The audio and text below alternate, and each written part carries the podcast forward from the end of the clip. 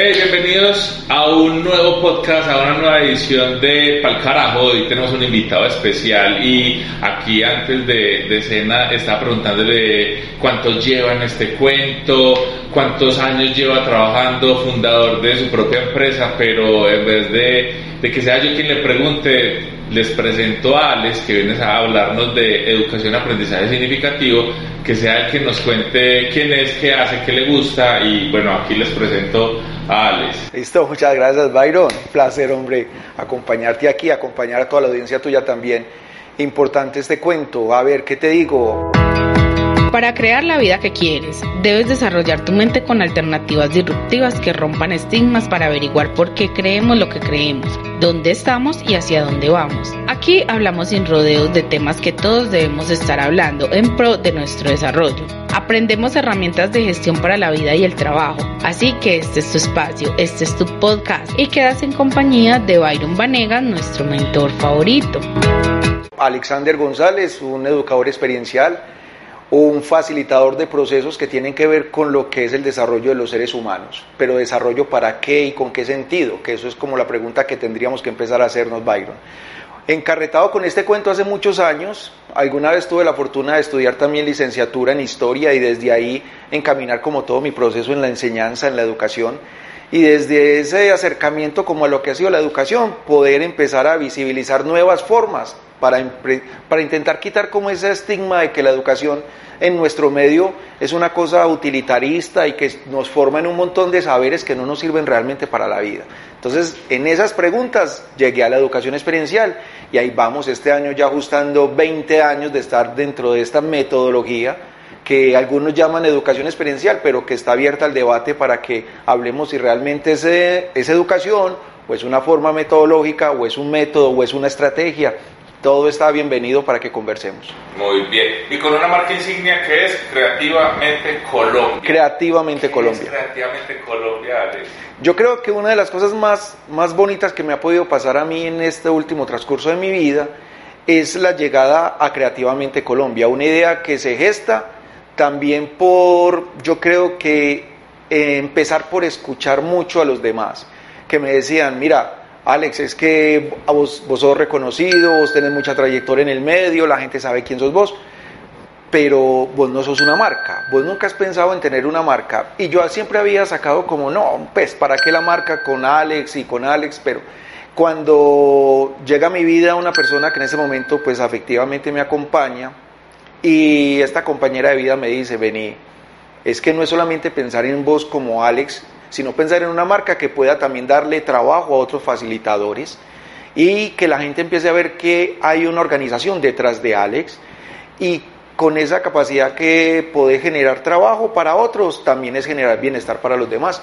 Y en esa historia de amor, pues terminé convencido de que sí, de que vivíamos con una marca y ahí arrancamos con Creativamente Colombia. En este momento tenemos un panel de seis profesionales fuera de pues como esta parte administrativa que soporta, que es como ese back que tenemos en la organización.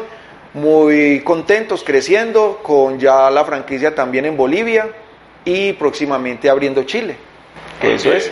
Súper. Sí. Y, mm, se me vino a, la cabeza una frase y, y, lo que les he contado siempre en el podcast es, Carajo es una marca que trabaja para construir herramientas de gestión para la vida y el trabajo, sí. rompiendo paradigmas, ¿cierto? Y cuando me hablabas de, esta persona quiero acompañarte sentimentalmente, detrás de cada gran marca hay no una mujer, sino personas que vienen a sumar y a crear y a sumarnos tanto a nivel personal como empresarial, ¿cierto? Entonces, desde esa, desde esa educación experiencial y significativa, ¿qué has aprendido vos de esa pareja aquí? Me Mira, chismoseando, como se dice, muy paisa. Sí, sí, chismoseando. Mira, hay una cosa muy importante, Byron, y es que si uno está hablando con las empresas, las organizaciones, las personas acerca de la apertura, de mirar por fuera de la caja, de pensarse la manera mm, más creativa de ver la vida, pues sería ilógico que cuando llegue esa oportunidad de que otros me lean, yo les diga que no. Entonces, en un ejercicio también de apertura, reconocer que uno no puede enseñar ni puede compartir lo que uno no tiene adentro. Entonces me puse a pensar, vení, ¿y por qué no ver esta nueva propuesta? Si yo le pido a las empresas, a las organizaciones, a las personas que también tengan un acercamiento hacia esa apertura, pues venga, aprendamos también hacia adentro. Eso no es solamente predicarlo, es vivirlo. Y siempre como con la intención de que a mí me seduce que hablemos de bienestar, a mí me seduce que haya progreso y que se pueda socializar ese progreso, no es solamente el de la marca, sino la gente que ya está con la marca. Entonces, con eso yo dije, sí, va muy sintonizado con todo lo que estoy defendiendo en la vida de que haya la oportunidad para los otros, de que todos crezcamos, de que sea un ejercicio muy, digamos que muy plural, en términos de que no sea cerrado, ni que el hecho de que yo sea la cara, entre comillas, de creativamente signifique que sea yo, sino que es una empresa y ya estamos varios ahí. Entonces el aprendizaje, la vida me pone una persona que amorosamente me dice, mira Alex, ¿y por qué no lo ves desde este punto de vista? Y desde ahí también aprendemos, Byron, esa es la idea, siempre aprender. Muy bien. Entonces, resumo lo que nos contaste, no solamente salir a predicar, sino vivir y contar desde la experiencia. Claro. La mejor forma. Sí, sí, sí. Consecuente, coherente y comprometido. Esas son las tres. E. Consecuente, coherente, y, comprometido. Ahí les dejamos las tres frases chéveres que nos comparte Alex. Alex, y si llamo esas tres palabras que nos acabas de compartir desde ese aprendizaje significativo, sí. ¿cierto? a las organizaciones, porque eh, eh, dentro del podcast he buscado cómo, cómo llevar esas herramientas para la vida y el trabajo, como decía ahorita, que nos sirva para crecer como persona y de ahí poder potenciar ese quehacer profesional, cómo llevar toda esta información que hoy nos trae y este tema a, empresas desde muy poca teoría y mucha práctica. Ya, sí. Mira, Byron, una de las cosas que más yo creo que se tiene que entender de alguna manera, o que más énfasis tenemos que hacer los que queremos que las empresas progresen, es hacer entender que las empresas tienen que invertir en las 3P. Las 3P de todas las empresas, si invertimos en ellas, es, la empresa va a crecer. Pero ¿cuáles son esas P? La empresa crece si invierte en su producto, evalúa qué está haciendo y mira cómo hacerlo mejor. La empresa crece si invierte en su proceso, evalúa cómo está el proceso, cómo se maneja el proceso y invierte en él y lo hace mejor. Y la empresa crece si invierte en sus personas. Entonces, en esa lógica, nosotros desde Creativamente siempre hemos dicho, venga, invirtamos en las personas. El capital humano para nosotros es el más importante de cualquier organización. Detrás de la máquina, detrás de la marca, detrás del proceso hay un ser humano.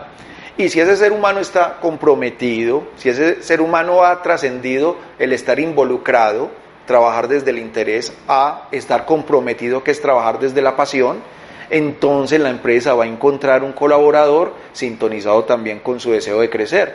Gana la empresa, gana el colaborador, le encuentra sentido a su propósito de vida y la empresa está invirtiendo en sus personas. Entonces, hay que dotar de sentido de vida a los colaboradores en las organizaciones para que también puedan entender que a partir de ese esfuerzo que hacen y de ese compromiso que tienen con la organización están creciendo ellos también en su vida, en su vida propia.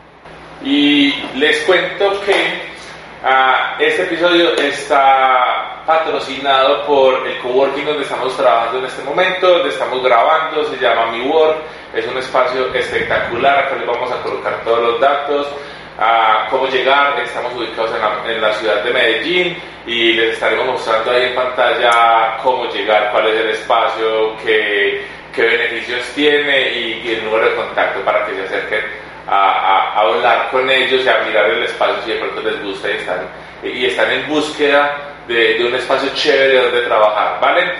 Bueno, y continuamos acá en, en esta entrevista con Alex y de todo lo que nos estás contando de cómo cómo potenciar a ese colaborador dentro de la organización para que él, desde sus habilidades, competencias, potencie también la organización. De todo esto que vas enseñando en los entrenamientos, capacitaciones, que conoces personas todas las semanas, ¿cuál ha sido esa gran lección de vida que a él les dice, ve Byron? Esto me marcó, el antes de, el después de, mejor dicho, esto, esto rompió mi vida significativamente. O si tenés varias, bienvenidas todas. Bueno, gracias, Byron. Yo creo que, bueno, a la pregunta, a ver, no es, que, no es que me coja fuera de base, sino que me pone como a recordar, recordar muchas personas muy valiosas en la vida mía y las experiencias que tuve la fortuna de vivir con ellos. Yo recuerdo en especial a una persona que se llama Hernando Ramos. Hernando Ramos fue mi mentor cuando yo empezaba en esto de la educación experiencial y fue un compañero de trabajo al que yo llegué y en ese proceso nos tocaba en ese momento trabajar con jóvenes que estaban en procesos predelictivos y delictivos en la ciudad de Medellín. Y yo llegué con toda la intención de trabajar, yo venía de ser profe de colegio y quise entrar como en este proyecto que estaba auspiciado en esa época por la OEA y encontré a Hernando y lo primero que me sorprendió es que yo encontré a Hernando y cuando me lo encuentro estaba con unos, con unos, a ver, como unos pantaloncitos corticos, estaba de tenis, estaba de camiseta. Y yo decía, pero ese es el jefe que yo voy a tener. Y yo llegué a esa entrevista de cachaco, corbata, de todo, porque realmente era en una organización muy importante, pero me encontré con ese sujeto que me dijo en la entrevista dos preguntas. Yo me había leído el proyecto completamente. Yo dije, bueno, yo quiero este cargo y me voy a preparar. Y cuando llegué me encontré con este hombre que me dice, mi niño, yo tengo nada más dos preguntas. La primera pregunta es, ¿usted sabe jugar fútbol? Y yo me quedé mirándole, yo le dije, pues sí, pues sé cómo se juega y he jugado algunas veces, pero sí, me dice, bueno. Y la segunda, ¿para usted qué es el amor? Y yo me quedé como en cortocircuito, yo, que el amor y yo no encontraba como qué decirle porque yo me había aprendido de, de, la A a la Z el proyecto y iba preparado para responderlo del proyecto, pero cuando me preguntan sobre cosas que tienen que ver con el, con el ser humano, yo me quedo, sí, claro, y yo me quedo como, ay Hernando, yo el amor, ¿qué tipo de amor? Yo ya no sabía, yo ¿qué tipo de amor? Que sí, sí, claro, ¿qué digo? ¿Qué digo para no embarrarla? ¿Qué digo? Entonces Hernando me dijo eh, que este trabajo era un trabajo de amor, que no podíamos pensar en que íbamos a ayudarle a otro si eso no estaba en el corazón de nosotros, que no era posible pensar en el bienestar del otro si no pensábamos desde el bienestar también propio. Entonces, que cómo estaba yo con mi vida para ir a intentar trabajar en la vida de los demás. Y yo me hice muchas preguntas porque igual yo venía de un proceso en ese momento en mi vida, estaba cambiando mi trabajo y quería como nuevos, nuevos vientos y yo, qué tan chévere, yo puedo aprender mucho de él. Yo trabajé con Hernando cuatro años y siempre que íbamos a los sitios, toda la gente, todos los muchachos se acercaban a Hernando, todos los muchachos se acercaban a Hernando, era como un imán, era como un imán Hernando, entonces la gente quería Hernando, la gente preguntaba por Hernando, cuando yo ya iba solo, recibía por ahí 10 o 20 preguntas, Hernando viene, Hernando viene, Nando viene. Y a mí me daba al principio como celos, yo decía, pero ¿qué? Pues ya vine yo pues. No, pues Hernando, yo ya empecé a decirle, ve suéltelo, suéltelo, Hernando ya se fue. Que lo uno al principio como el chiste. Claro. Ya no vino, no, le tocó conmigo. Ya le tocó conmigo, listo. Y entonces yo le decía, bueno, yo no, no sé si decirle mi niño, porque eso es lo que le dice Hernando. Yo como, no, no, no ya, ya, ya, déjelo, parcero, en esa época muy parceros, entonces déjelo, parcero, ya. Pero Hernando sí iba de vez en cuando, cada uno, cada dos meses a los grupos a los que yo iba dos veces a la semana. O sea, Hernando cada dos meses iba y preguntaba, ¿cómo le está yendo con el profe? Y todos hablaban pues bien de mí, pero todos se sentían muy cómodos cuando estaba Hernando. Entonces en una ocasión conversando con Hernando le pregunté, Hernando, ¿cómo, cómo se hace? ¿Cómo se hace para que la gente lo quiera tanto a uno. Y Hernando me dijo, mm, hay que mostrarle en todo momento el amor, el afecto, lo que te dije en la entrevista, el amor, que la gente sepa que no estoy aquí por mi trabajo, por mi paga, sino porque esto es de mi vida. Y yo me quedaba así. Dice, Hernando, es que a vos todo el mundo te conoce. Pues yo hablo en cualquier barrio de Medellín de Hernando Ramos y la gente dice, ay, ¿cuándo viene el viejo? ¿Qué tan bacano el viejo? Eh, y vos te la sabes todas, Hernando vos coges cualquier situación y, la volteas y transformas la vida de una persona en dos o tres palabras. Y me quedó sonando eso, de, trabajar con el amor, con todas esas cosas. Y se volvió muy significativo porque con Hernando hace mucho tiempo no hablo. Hernando está trabajando en otra ciudad, después fue a otro país y no nos hemos vuelto a cruzar. Pero después de mucho trabajo, mm, en alguna ocasión estando yo trabajando con un grupo al que llegué pues a apoyar, eh, un grupo de profesionales, estuve yendo con ellos a barrios, trabajando en muchos proyectos también sociales, y se me acercó un muchacho y me dijo, eh, yo te conozco hace como 20 años ya, Alex, y yo, eh, un profesional me dijo, yo, yo quiero hacerte una pregunta, y yo me quedé como, ¿qué? ¿Qué pregunta? Entonces me dice, ¿cómo se hace? Yo, ¿cómo se hace qué? ¿Cómo se hace para que todo el mundo te quiera? Para que todo el mundo si pregunte por vos, para que todo el mundo diga, y no viene Alex. Era como si me hubieran repetido la pregunta que le hice Hernando hace 20 años. Y yo no fui capaz de contestarle otra cosa más que las palabras de Hernando. Que trabajar con amor, hay que trabajar con pasión, es un ejercicio de bienestar para el otro, porque yo eso no, no, no, todavía no lo asumía como si yo me hubiera convertido en ese Hernando para esa persona. Pero me pareció bonito porque dije, por lo menos el legado que uno está dejando en estos facilitadores nuevos, en estos profesionales nuevos que trabajan con comunidades y con grupos, es precisamente como ese enfoque de que desde la humanidad, desde el humanismo, podemos transformar también los, los seres humanos. Y que, y que suena cliché, cuando uno dice como, venga, es que haga las cosas con amor, o sea, es una pura frase ya, de sí. estado de WhatsApp. Pues, sí, eso sí, frase de estado de WhatsApp. frase de autoayuda, es pura frase de autoayuda. Pura frase de autoayuda. Pero al fin de cuentas, y ahorita que, que, que estaba, he estado escribiendo mucho también con, con mi equipo, y es, hoy, hoy la real necesidad de, de las empresas es acompañar a los humanos a ser humanos. Sí. Punto. Ven y cómo nos preocupamos el uno por el otro. Y suena, vuelve suena, suena horrible la motivación, a, a, a, Sí. a autoayuda.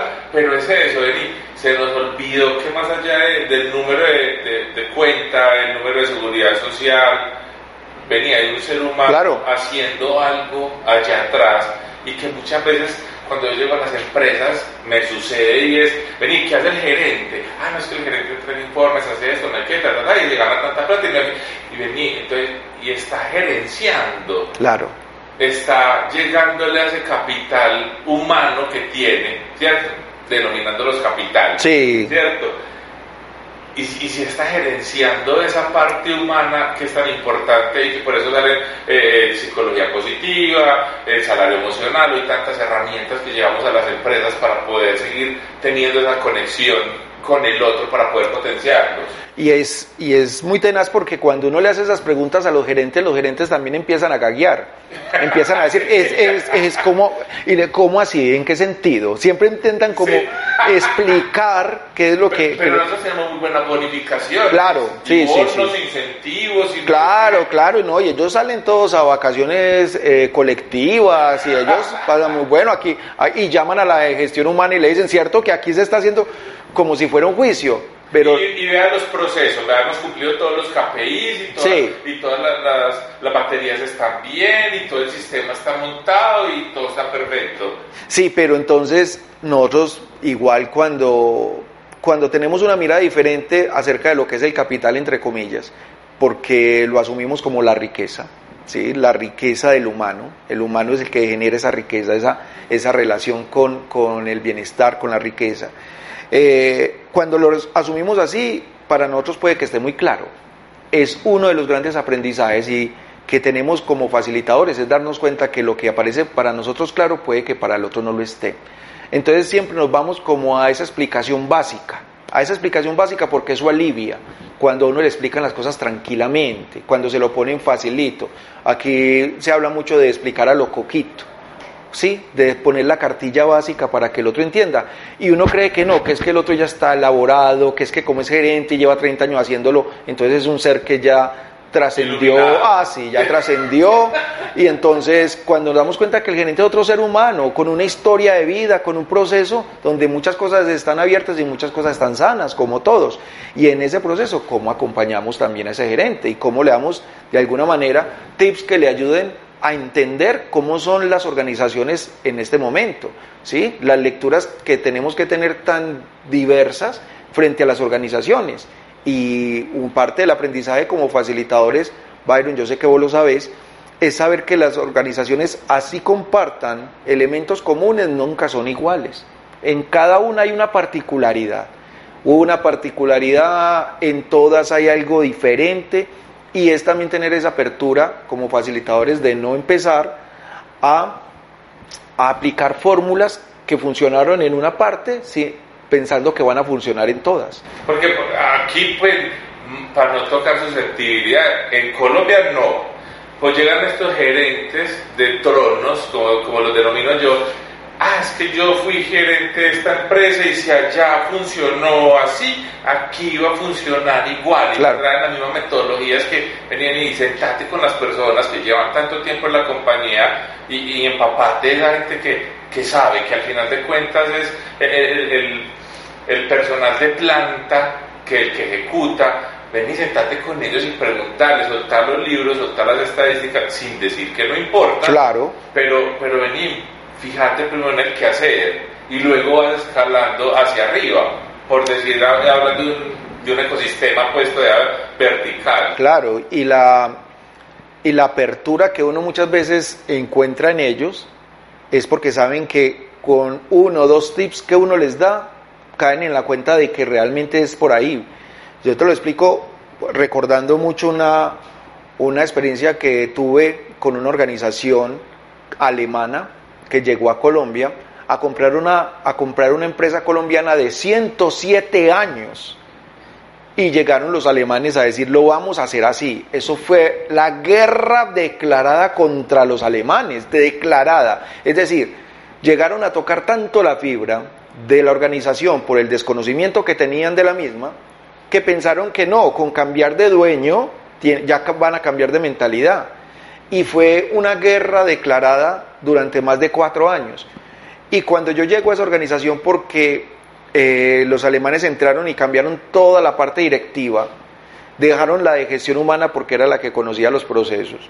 Y la de gestión humana, la chica de gestión humana me dice qué vamos a hacer. Hay un cambio de cultura, pero aquí mis jefes quieren que sea de esta forma, pero ellos no leen la organización como, como la leemos nosotros desde acá que hemos estado todo este tiempo. Y te cuento que fueron alrededor de tres años trabajando en esa organización solo para entender el modelo de los alemanes, sin, sin llegar a la fuerza como llegaron al principio los alemanes, pero también fue el trabajo con los alemanes para entender el modo de pensar y al modus vivendi que tenemos nosotros, los, los, colombianos particularmente. Y en esa experiencia, esto es lo que hemos estado hablando, si puedes contarle a la cámara directamente y a las personas que nos van a escuchar, ¿cuáles serían esos tres consejos desde los aprendizajes que has tenido? Que os diga, para mí los tres consejos hoy yo puedo llegar a cada empresa entendiendo la, la, la la diversidad de todas las empresas, de los quehaceres, pero que sigue siendo el pilar, el ser humano el que ejecuta. Claro. ¿Cuáles serían esos tres consejos ahí para la cámara fuerte que os diga, para mí estos tres son los, son los, los que hoy daría sí o sí? Bueno, eh, yo creo que todas las organizaciones en este momento necesitan preguntarse qué tipo de personas quieren que hagan parte de ellas. Porque tenemos un cambio generacional y hay unas nuevas perspectivas para ver el mundo. Y dentro de esas nuevas lógicas de ver el mundo, nosotros como empresarios en este país tenemos que empezar a preguntarnos qué tipo de persona queremos que haga parte de nuestra empresa. Necesitamos los jóvenes, pero de qué tipo de juventud estamos hablando, con qué experiencia y qué tenemos para ofrecerles a ese público que cambió y que ahora es tan exigente. Ese público joven que quiere estar con nosotros y mañana le aparece otra oportunidad y se va. Entonces, primera condición, ¿qué tipo de personas estamos buscando? La segunda es, ¿qué les vamos a ofrecer? Porque las empresas dicen, es que no se quedan, es que la rotación es altísima, es que ya los muchachos no quieren hacer parte de las organizaciones. Y no es que los jóvenes no quieran hacer parte de las organizaciones, sino que las organizaciones se quedaron ofreciendo lo que ofrecían hace 20 años. Y entonces los jóvenes de esta época necesitan organizaciones de esta época, no del siglo pasado. Y el último consejo, lo último que podría compartir con, digamos que con ese ecosistema empresarial, es que cada vez que nosotros hacemos una inversión en las personas, estamos invirtiendo en toda la organización. Pensar en que las capacitaciones o las formaciones son solamente un requisito para generar algo de bienestar o cumplir con alguna de las propuestas que se hicieron desde parte de gestión humana es una equivocación. Hay que formar a la gente, hay que permitir a la gente formarse en temas que también la gente estén vinculados emocionalmente con ellos. Si les queremos dar un taller de Excel, porque todos necesitan Excel, ¿qué taller estamos buscando que parta de las necesidades y búsquedas de las personas que están haciendo parte de la empresa? Porque puede que nosotros estemos enfocados en Excel, pero puede que la gente esté pidiendo más trabajo desde lo que es la educación emocional. Entonces, siempre tener como la apertura de consultar también en los colaboradores cuáles son los deseos que tienen. Alex, ¿cómo, ¿cómo explicarle a un gerente, a un líder de proceso, a cualquier persona desde el cargo administrativo que tenga personas a su cargo que es importante capacitar, ¿cierto? En esta, en esta educación experiencial, en, en, esta soft skill que hoy nosotros ya entendimos que se requiere muchísimo y cómo explicarle a esas empresas que se debe hacer una inversión para sus capacitadores cuando la mayor, eh, cuando, cuando habla uno con, con, el problema de que cuando hablas con una persona de recursos humanos hace todo menos recursos humanos, claro. ¿cierto? Que está enfocada en nómina, que eso no es recursos humanos, que está enfocada en, seguridad y salud en el trabajo, seguridad y salud en el trabajo, en el proceso de calidad, en el tema de certificación, y, y cómo está el plan frente al recurso humano, frente a todos los empleados. No, es que no hay presupuesto. Claro, no hay presupuesto. ¿Cómo explicarle o cómo decirles, hey, es que esto hay que hacerlo? Sí, yo creo que es importante que las organizaciones pues eh, caigan en la cuenta, eh, haciendo un análisis muy concreto pues de, de sus realidades concretas. Eh, caigan en la cuenta de cómo se está viendo la organización en esos términos. ¿En qué términos? En la cantidad de ausentismo que tienen, en la cantidad, digamos, que de renuncias que están viviendo, en su rotación personal, ¿cierto? En rotación de personal y cómo se afecta, porque muchas veces pensamos que la rotación de personal, por colocar el ejemplo, puede afectar porque se van las personas del cargo y tengo que reemplazarlas, pero hay que hacer un poquito más de profundidad. Primero se va la persona del puesto de trabajo, está bien, renuncia, se va, y nos toca un proceso dentro de la organización para reclutar una nueva persona, ¿sí? Ese proceso de reclutamiento, después de incorporación a la planta, después de inducción, la curva de aprendizaje, entonces son 3, 4 meses, cuando a uno le piden que la curva de aprendizaje dure 20 días, pues uno sabe que dura entre 90 y 120 días realmente, y en esa lógica las empresas entonces saben que tienen 4 meses donde esa persona no está produciendo como debería producir. Entonces es un reproceso y es un desgaste muy grande para la organización tener esas salidas continuas analizar mm, el por qué se va la gente.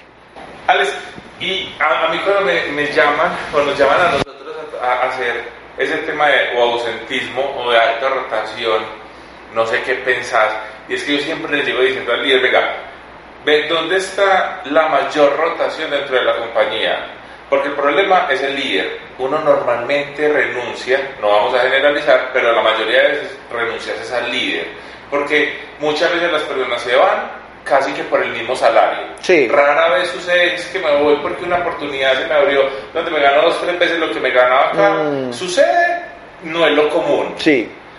Es que el ambiente laboral normalmente lo genera siempre el líder, el líder como participa, dónde participa, cuándo decide participar y cuándo no. Ya. Entonces siempre yo digo a las empresas en este tema de, de altas rotaciones, la gente renuncia al líder, no a la marca, no a la empresa, al líder, a quien tenga, por decirlo de alguna manera, eh, eh, pues donde esté eh, ese control, donde esté a cargo esa persona que realmente conecte, seduzca claro. y haga que te, que te quieras quedar, ¿cierto? ¿Qué opinas sobre eso? Mira, hay una cosa muy importante y es que yo te podría preguntar a vos dónde aprendiste a liderar. Y vos me podrías decir a mí, Alex, vos dónde aprendiste a liderar. Vos sos líder, yo soy líder. Y hay muchas personas que pueden tener también capacidades de liderazgo porque eso lo podemos tener todos. liderazgo es una destreza, una destreza que algunos tienen como habilidad, ¿sí? Y eso es una cosa muy importante, que entendamos si es una habilidad o una destreza. Pero como estamos generando destrezas, como estamos generando eh, prácticas conscientes de liderazgo, lo que hacemos es empezar a cuestionar ese líder quién lo educó y empezamos entonces a devolvernos en la historia de ese líder, pero a devolvernos en la historia de los liderazgos que hemos tenido muy cerquita a nosotros. Generalmente los líderes de nuestras organizaciones fueron personas que se desempeñaron muy bien en una labor, se les dieron dotes de responsabilidad, de cumplimiento, de compromiso y por darles reconocimiento les dijimos, venga, lo vamos a ascender, va a estar al frente de este equipo. Pero entonces en algunas ocasiones resultó que ese fue un excelente líder y potenció el equipo. En otras ocasiones resultó que perdimos un muy buen trabajador y nos ganamos un mal jefe. Así fue. Entonces, ¿qué pasa? Que en ese riesgo lo que hay que evaluar es si esa persona tiene las capacidades para liderar. Y cuando llegamos ahí a ver las habilidades socioemocionales que tiene, su tramitación de conflictos, su inteligencia emocional, su comunicación asertiva, vemos que no, que no tiene esas competencias, entonces no va a ser un buen líder. A evaluar ese aprendizaje significativo dentro de la compañía, podríamos decir. Sí, podríamos hablar de que hay que hacer una escuela, hay que hacer una escuela donde podamos hacerle la medición de qué tan buenos son las personas que estamos pensando que nos pueden cumplir en ese papel de líder y que nos permita esa escuela también formarlos, porque es que hemos construido nuestra idea de liderazgo a partir de liderazgos muy incidentales alrededor de nuestra vida. Nuestros padres, nuestros primeros jefes, nuestros maestros, todos los que representaron alguna vez poder para nosotros, se convirtieron en, de alguna manera en líderes, pero eso no quiere decir que fueran buenos porque liderazgos buenos pues, los hay, pero liderazgos malos tengan a Hitler ahí, hay Diamin, hay muchos que desde su lógica eran grandes líderes, pero a quién servían los intereses. Entonces empezamos a buscar líderes que tal vez necesiten formarse dentro de sus, como decías vos, tus competencias blandas o sus habilidades blandas, y lo que necesitamos nosotros es empezar a hacer escuela con ellos, que las organizaciones ahorita están pensando en esos relevos generacionales, pero entonces no están formando los que van a relevar. Solamente están viendo que hay gente que tiene muy buena proyección en su cumplimiento, en su compromiso, en la calidad de lo que hace, pero eso no garantiza que vayan a ser buenos acompañando los procesos de liderazgo de una empresa. Así es, que, sean, no porque sean buenos en el que hacer, son buenos liderando. No lo son. No necesariamente. Y, y aquí, si pudiéramos pasar abruptamente desde esas competencias y que vos dijeras, desde estos 10 años que llevo trabajando, desde tantos años que llevo en, esta con, con, experiencia trabajando con los seres humanos y nos pudieras dar herramientas, dos, una, dos, tres herramientas, las que se te ocurran acá rápido para entregarle a las personas que apliquen para las compañías? ¿Qué herramientas podría decir, Byron, ve, para poder evolucionar como, como seres desde ese aprendizaje significativo, para poder crecer dentro de las organizaciones y hacer que la misma organización crezca, ¿cierto? ¿Cuáles podrían ser esas herramientas que os diga, ve, chévere saber sobre esto, chévere investigar sobre esto, Byron, ve, a mí me ha funcionado mucho implementando esta herramienta en tal par, ¿cuáles podrían ser? Mira, Byron, yo creo que una de las cosas más importantes es empezar a darnos cuenta que tal vez nuestra organización necesite unas herramientas diferentes a las otras organizaciones. Lo que yo siempre empiezo trabajando es la historia de la organización. Nosotros somos de nuestro ecosistema eh, tan paisa, tan colombiano, digamos pues en este caso tan antioqueño, somos mucho de las empresas familiares. Entonces ya vamos en la tercera generación porque los abuelos fundaron, los padres siguieron construyendo y están ahora los nietos liderando, los hijos liderando. En ese ejercicio es muy tenaz identificar cómo las visiones también han ido cambiando. Y uno de lo que les pide a las empresas es que no olviden qué las constituyó. ¿Qué las constituyó? La constituyó el empuje, la pujanza, la perseverancia de algunos soñadores. Y eso se sumó ya a la disciplina, al rigor de los que lo siguieron y ahorita viene la innovación a decir, bueno, ya muchas gracias, venimos los innovadores a meterles esas cosas, pero el innovador no sabe la historia del abuelo. Entonces el innovador viene desde las miradas que tiene en este momento el mercadeo, todo el ejercicio del marketing y todas las cosas a implementar unas estrategias, todo ese asunto y se olvida como de la base que soportó la empresa, porque es que la empresa no estuvo siempre creciendo, la empresa tuvo altibajos, la empresa tuvo momentos de crisis que fue sus mismos cimientos y sus valores los que le permitieron sostenerse. Pero entonces ahorita estamos los innovadores y estamos las nuevas generaciones dispuestos a hacer el sacrificio que hicieron para mantenerlas. Ya en este momento las empresas están siendo dirigidas también por unas nuevas visiones donde ya estamos hablando de que, bueno, la empresa ya no está produciendo como es, ah, la vendemos, ah, la cerramos, ¿cierto? No estamos buscando qué alternativa para volver a estar en el top, sino que no, no venga, solucionemos de otra forma, ¿sí? Invirtamos en otra cosa, diversifiquemos. Y está bien, porque están respondiendo como una mecánica que es muy universal, que es la mecánica de la no permanencia. Entonces, ¿cuál podría ser esa primera herramienta que vos digas para poder juntar esa historia, esa tradición con esta nueva visión del liderazgo? Lo primero es hacer el storytelling de por qué esa empresa existe. Storytelling, primera herramienta. Sí, hay que hacer el storytelling de, de la empresa y descubrir ese sueño, porque ahora las organizaciones están careciendo de propósito se están dedicando a alcanzar metas y objetivos, pero desaparece el propósito. Entonces cada vez es más, más ambigua la visión de la empresa, ¿sí? es más ambigua la misión de la empresa, porque está desapareciendo el propósito y cada vez que están diciendo hay que actualizar la misión y la plataforma estratégica, a los nuevos tiempos y hay que mirarlas desde otra forma, se están olvidando de leer qué fue lo que permitió que estuvieran hasta allí. Entonces, primero, recuperemos la historia, hagamos ese storytelling y compartamos el storytelling como parte de la cultura de la organización. Llegan nuestros nuevos colaboradores sin saber que hace 70 años hubo gente que hasta aguantó hambre para mantener la empresa. ¿Y qué tan importante sería cuidar, evolucionar la empresa, evolucionar el producto, evolucionar con el mercado, sí. pero que tanto es cuidar la esencia de la misma compañía dentro de ese sector económico. Mira, yo creo que el mejor ejemplo de eso, de cuidar tanto el legado, ¿cierto? Como, el, como las miradas progresistas e innovadoras de la empresa, lo resume Toshiba, ¿sí? Eh, el fundador de Toshiba nunca dejó que cambiaran los estatutos y Toshiba se maneja con estatutos de hace más de 100 años. Sin embargo, esos estatutos tienen solamente como tres pilares básicos y el más importante de todos es trabajadores felices hacen productos felices, ¿cierto?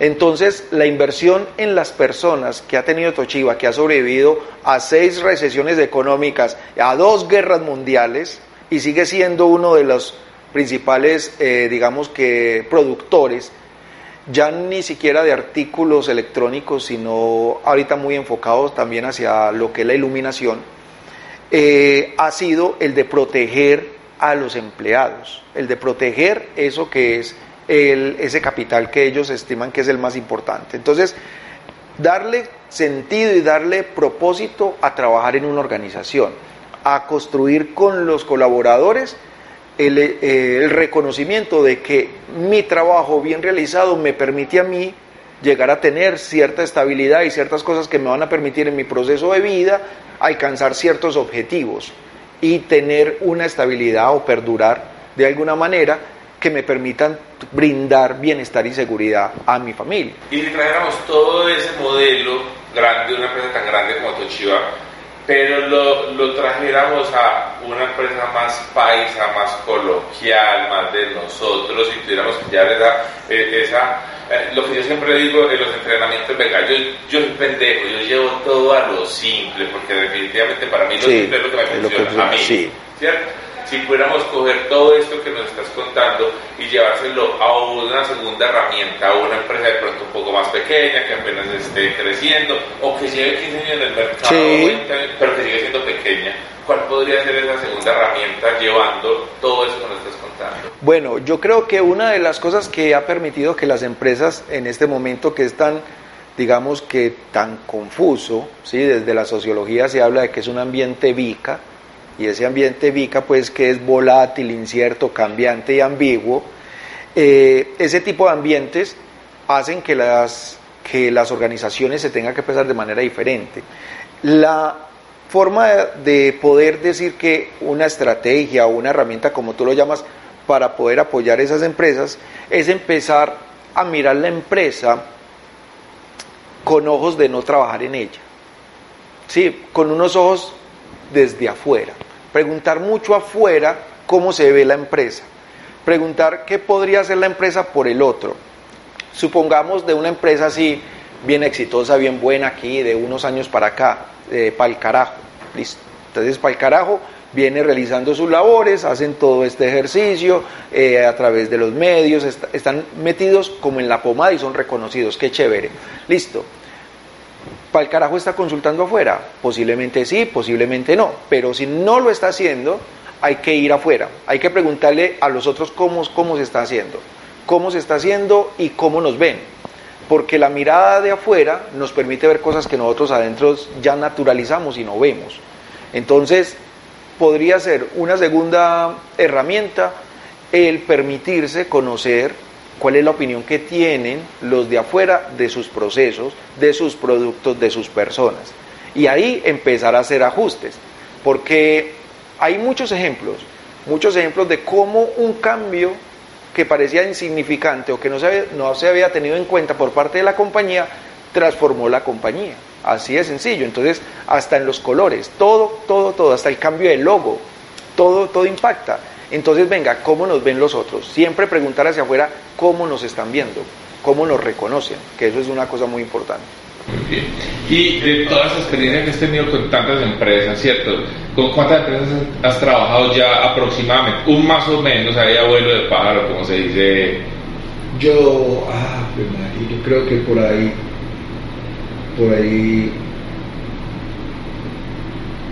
por ahí de, de 800 a 1000 empresas. Más de 800 a 1000 empresas. Y de todas las experiencias con tantas empresas, para Alex, ¿cuáles han sido esas dos o tres cosas que vos has dicho para poder, o de las cosas que he podido evolucionar para llevar información de una empresa a otra, o de herramientas eh, que, que evolucionado de una empresa a otra? ¿Cuáles han sido esas tres cosas que vos digas, ve, esto definitivamente para el carajo, lo mando para el carajo, no más, no funciona definitivamente, por más que uno intente, no funciona para el carajo esto. Mm, bueno, yo hace mucho tiempo mandé para, para el carajo eh, la, la falta de, de, estudio. No me interesa una organización que no se piensa, que no se estudia. Entonces, me interesa las organizaciones también que se piensan, que se preocupan por crecer. Entonces no me gusta estar con los que están por cumplir. Entonces, para el carajo, la gente conformista que se quedó ahí y que cree que con lo que va va a terminar. Y que con una capacitación de una hora se soluciona todo, siete años de sí, praxis. Sí, sí, total. y, y para el carajo, los que le dicen a uno, venga, cámbiame usted que es un mago, cámbiame esto pero no tengo sino este poquito de plata y, y no tengo sino dos horitas eh, para que usted me cambie 8 mil personas. Y, y, todas las personas las vas a capacitar, menos yo que soy el dueño y gerente, porque yo, no, necesito, yo eso. necesito eso. Yo no necesito eso. Yo no necesito, eso es para ellos. eso. Y para el carajo, eh, los facilitadores que llegan a manipular las empresas que yo cariñosamente les digo los facilitadores.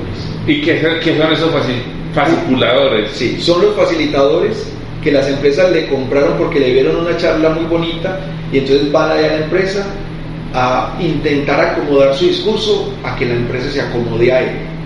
¿Sí? No hacen la lectura de la empresa, más bien es acomódese a lo que yo diga. Y en eso le hacen mucho daño a las organizaciones. Le hacen mucho daño porque les hacen ver cosas que realmente no están pasando en las organizaciones. Entonces, nada de esa manipulación. Eso es terrible ver las empresas y ver los líderes eh, siguiendo los consejos de un pendejo que lo único que está haciendo es quitándole la plata y mostrándoles frasecitas y cosas que realmente no corresponden a la realidad que necesita la empresa. Entonces, nada, para el carajo los fasciculadores también. Que, que llevan este pensamiento mágico de, de, es que sí, vamos con toda, pongamos la actitud positiva, es que todo es posible, es que no... Y, y que van a vender allá el discurso de la felicidad, van a vender allá el discurso, pues un montón de cosas que uno dice, venga, venga, eso como desconocen el contexto y la realidad de la empresa y la realidad social y le dice que vaya ya feliz cuando no están resueltas ni siquiera sus necesidades básicas, vaya feliz cuando ni siquiera la empresa está invirtiendo realmente en ellos, pero vaya feliz, eso no, no funciona. Y, respetando totalmente las creencias de todos, pero para el carajo, eh, creencias que, que, yo digo que no funcionan, venga, no es que vamos a hacer un trabajo eh, desde el ser y trabaja con los ángeles, y trabaja con los cuencos y trabaja con lo de que, y, y sí, muy bonito esa, esa parte espiritual, pero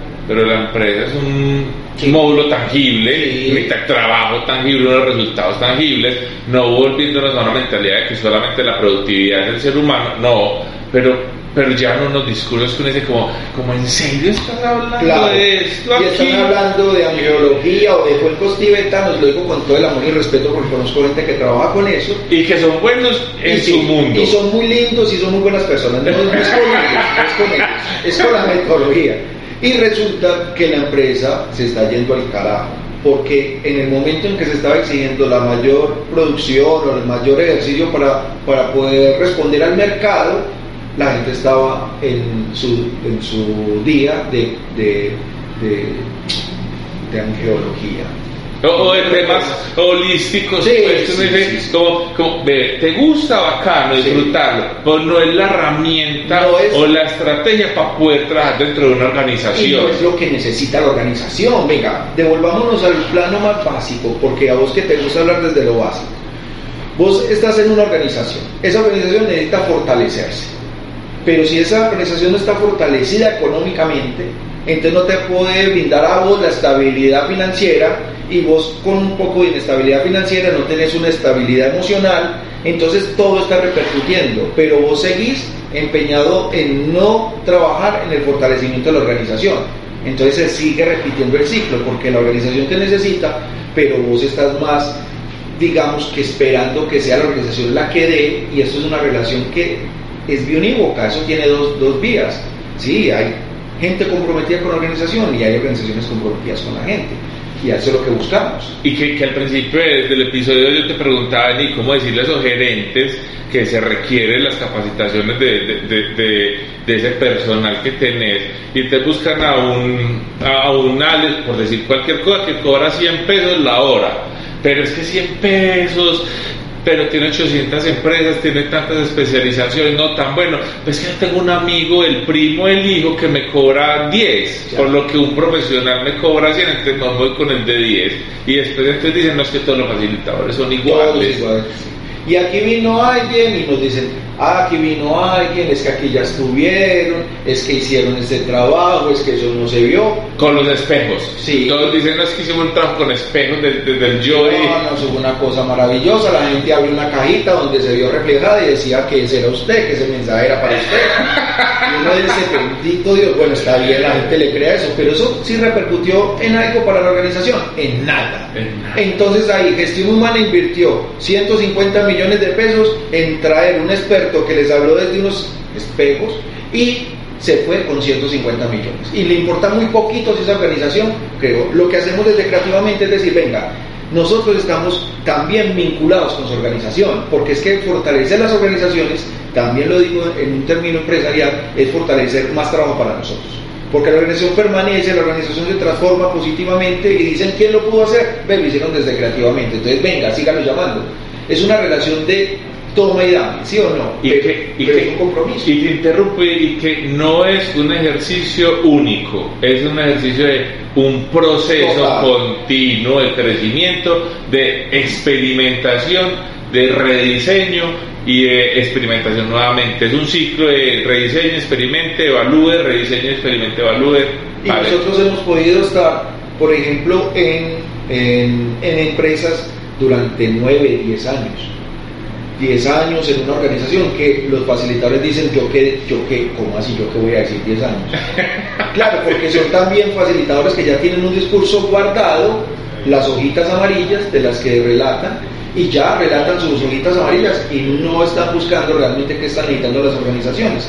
Entonces, cada año cuando las organizaciones nos llaman, nosotros ya de una manera, digamos que muy fraterna y muy amorosa, le decimos, perfecto, venga, ¿en qué van? ¿Cómo van? ¿Qué quedamos de las veces anteriores? ¿Cómo va este proceso? Y les ofrecemos algo que siga fortaleciendo lo que necesitan. No llegamos a decir, ah, sí, tranquilo, recogemos el trabajo y después nos quedamos pensando, ¿y qué vamos a hacer? No, ahí vamos nosotros, es a, a la par que la organización va creciendo, también haciendo una exigencia mayor y también nosotros retándonos para seguir aportándole a esa organización. Muy bien. Alex, de toda esa experiencia, qué bueno saber que vos digas, Byron, ve, el siguiente invitado definitivamente para continuar este hilo conductor que ya traemos contigo, tenés que invitar aquí para el carajo a esta persona. ¿Y por qué te deberíamos invitarlo? ¿A quién lo recomienda? Pero que no sea el facilitador o, la persona que os diga, no es que a mí me contaron y me no, que os diga, ve, a mí me, me, me, me dio valor, me ayudó a crecer y yo sé que estaría contento en venir acá para el carajo. Mira, Byron, yo creo que una de las personas que podría llegar aquí a este espacio y llegar a trabajar desde la sencillez y desde la tranquilidad que nosotros podemos conversar eh, sería José Mauricio Hoyos, J. Hoyos. Y J es también un ejemplo viejo, un ejemplo de digamos que de persistencia, perseverancia.